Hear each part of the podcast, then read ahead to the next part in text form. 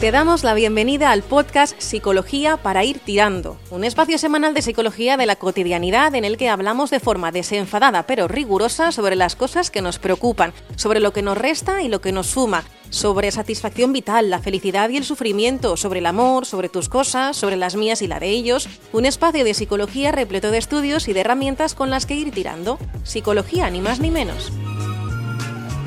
¿Cómo estás? Hola, Carles. Un placer, como siempre, ¿eh? reencontrarnos por aquí. Hoy vienes a darles caña, bueno, no lo sé, a los a la relación que tenemos los eh, valencianos, los españoles, con los influencers. Es que hay un estudio que me ha dejado alucinado y es un poco eh, esta percepción errónea de la realidad que tenemos en las redes sociales creyéndonos, yo no, pero bueno, mucha gente se lo cree, ¿no? Que es verdad, eso que la gente publica y que nos cuentan los eh, famosos influencers. Eh, qué mala percepción tenemos del entorno donde vivimos, ¿no? Sí, mala y buena, ¿no? Bueno, de, eh, todo hay, ¿no? Sí, este es un estudio que ha realizado Kaspersky en toda, en toda Europa con alrededor de 16.000 adultos, en los cuales, desde, bueno, en toda Europa, en todo el mundo, en los cuales se habla sobre las relaciones unilaterales o parasociales, entre otras cosas, ¿no? Vale. Que es esta, esta relación parasocial. ¿Quieres que te explique lo que es relaciones Por favor.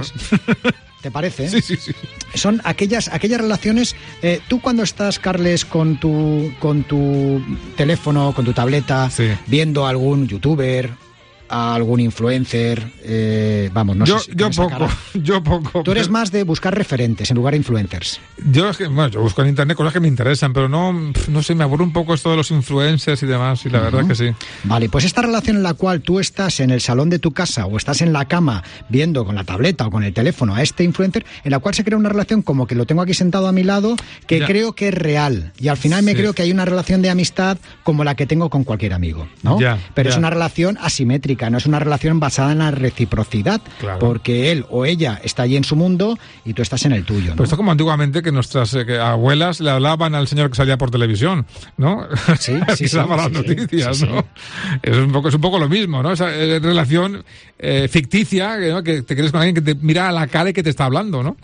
Sí, sí, sí. Fíjate, al hilo del estudio, ah, decía que el, el 74% de los encuestados, de los españoles en este caso, reconoce aprender de los influencers, no de todos, ¿eh? de los influencers.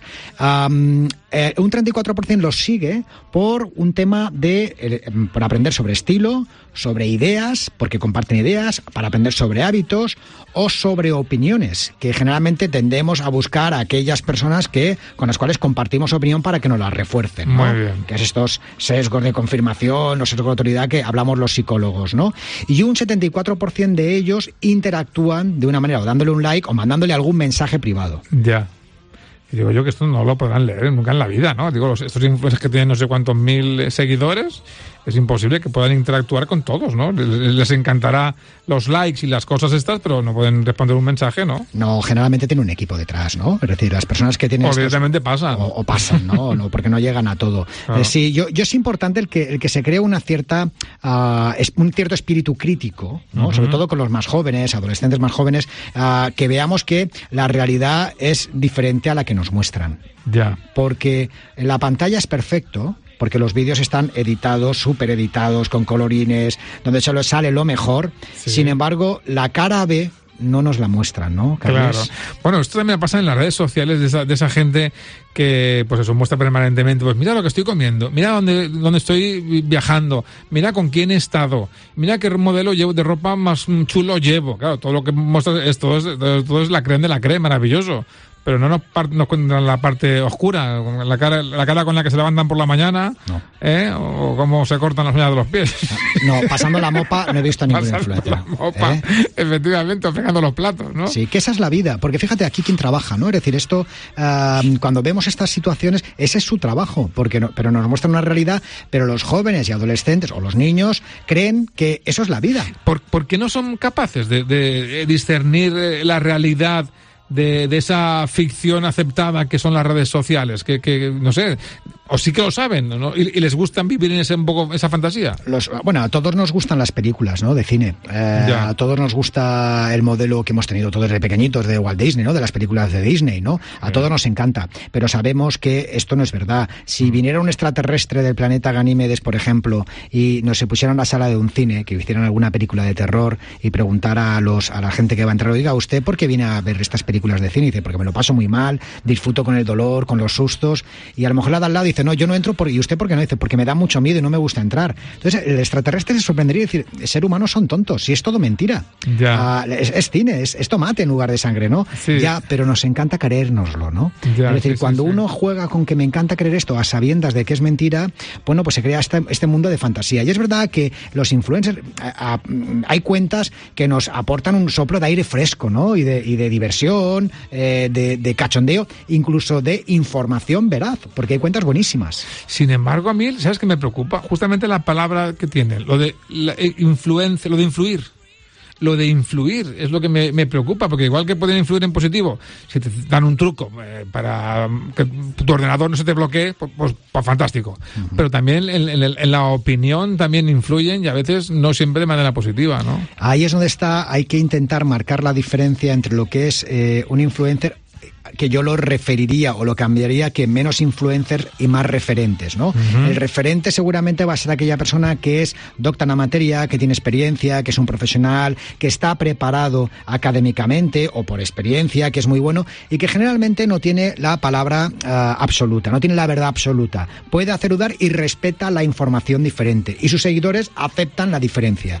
Hablamos de influencers de manera negativa cuando es alguien que no está muy bien formado, que habla de nutrición sin ser nutricionista, que habla de psicología eh, sin ser psicólogo, eh, que habla de salud o de otras cosas sin ser médico, ser profesional y, mm, en fin, tienen cierto peligro y que además sus huestes, sus fans, son verdaderos hooligans, ¿no? Y que persiguen a todo aquel que piensa de, manera diferente, como ha pasado con el movimiento de Real Food, por ejemplo, ¿no? Es verdad, sí, sí, sí. Eh, bueno, tantas cosas que pasan en Internet, sí, sí, sí. Que está bien, te da información, pero es verdad que hay un riesgo a que esto se convierta en una especie de es casi secta, ¿no? De movimiento sectario, ¿no? ¿Tú consideras que este, esta manera de entretenimiento que es YouTube o los canales de streaming no es ni más ni menos que la nueva forma de diversión que tienen ahora los jóvenes, igual que en nuestro caso era la televisión y lo que, los famosos que veíamos pues eran los que admiramos y los que nos queríamos parecer y esto simplemente es una otra manera diferente. Otra manera, o los futbolines o los, o los recreativos que teníamos antes, ¿no? Solo que era, era otra cosa.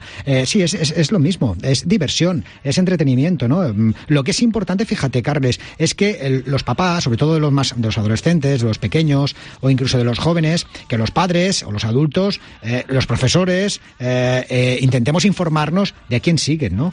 ¿Cuáles son las cuentas a las cuales que sigues, ¿no? Porque yo puedo, me gustaría recomendarte alguna cuenta de algún referente en lugar de influencer, ¿no? O sobre todo, si ves a este que te lo hace pasar muy bien, perfecto, pero tómatelo con cierta crítica, porque no todo lo que dice tal vez sea verdad, ¿no? Hablamos en vez de jóvenes, pero también hay personas de más años, de más edad, de gente de 40, 50 o 60 que también le gusta navegar y creerse o entretenerse con según qué influencers de estos. Y pasárselo bien, sí. Yo hay que, tanto para pequeños como jóvenes y adultos, ah, yo me quedo con el mensaje de menos influencers y más referentes, ¿no? Ah, personas que nos van a marcar ah, mensajes eh, coherentes y que nos van a hacer reforzar o cambiar que nos van a hacer cambiar incluso nuestra opinión. Ese puede ser un buen referente, ¿no? Claro, y bueno, canales que los hay de divulgación de todo tipo, que con gente experta en la materia, de la que puedes aprender una barbaridad, ¿no?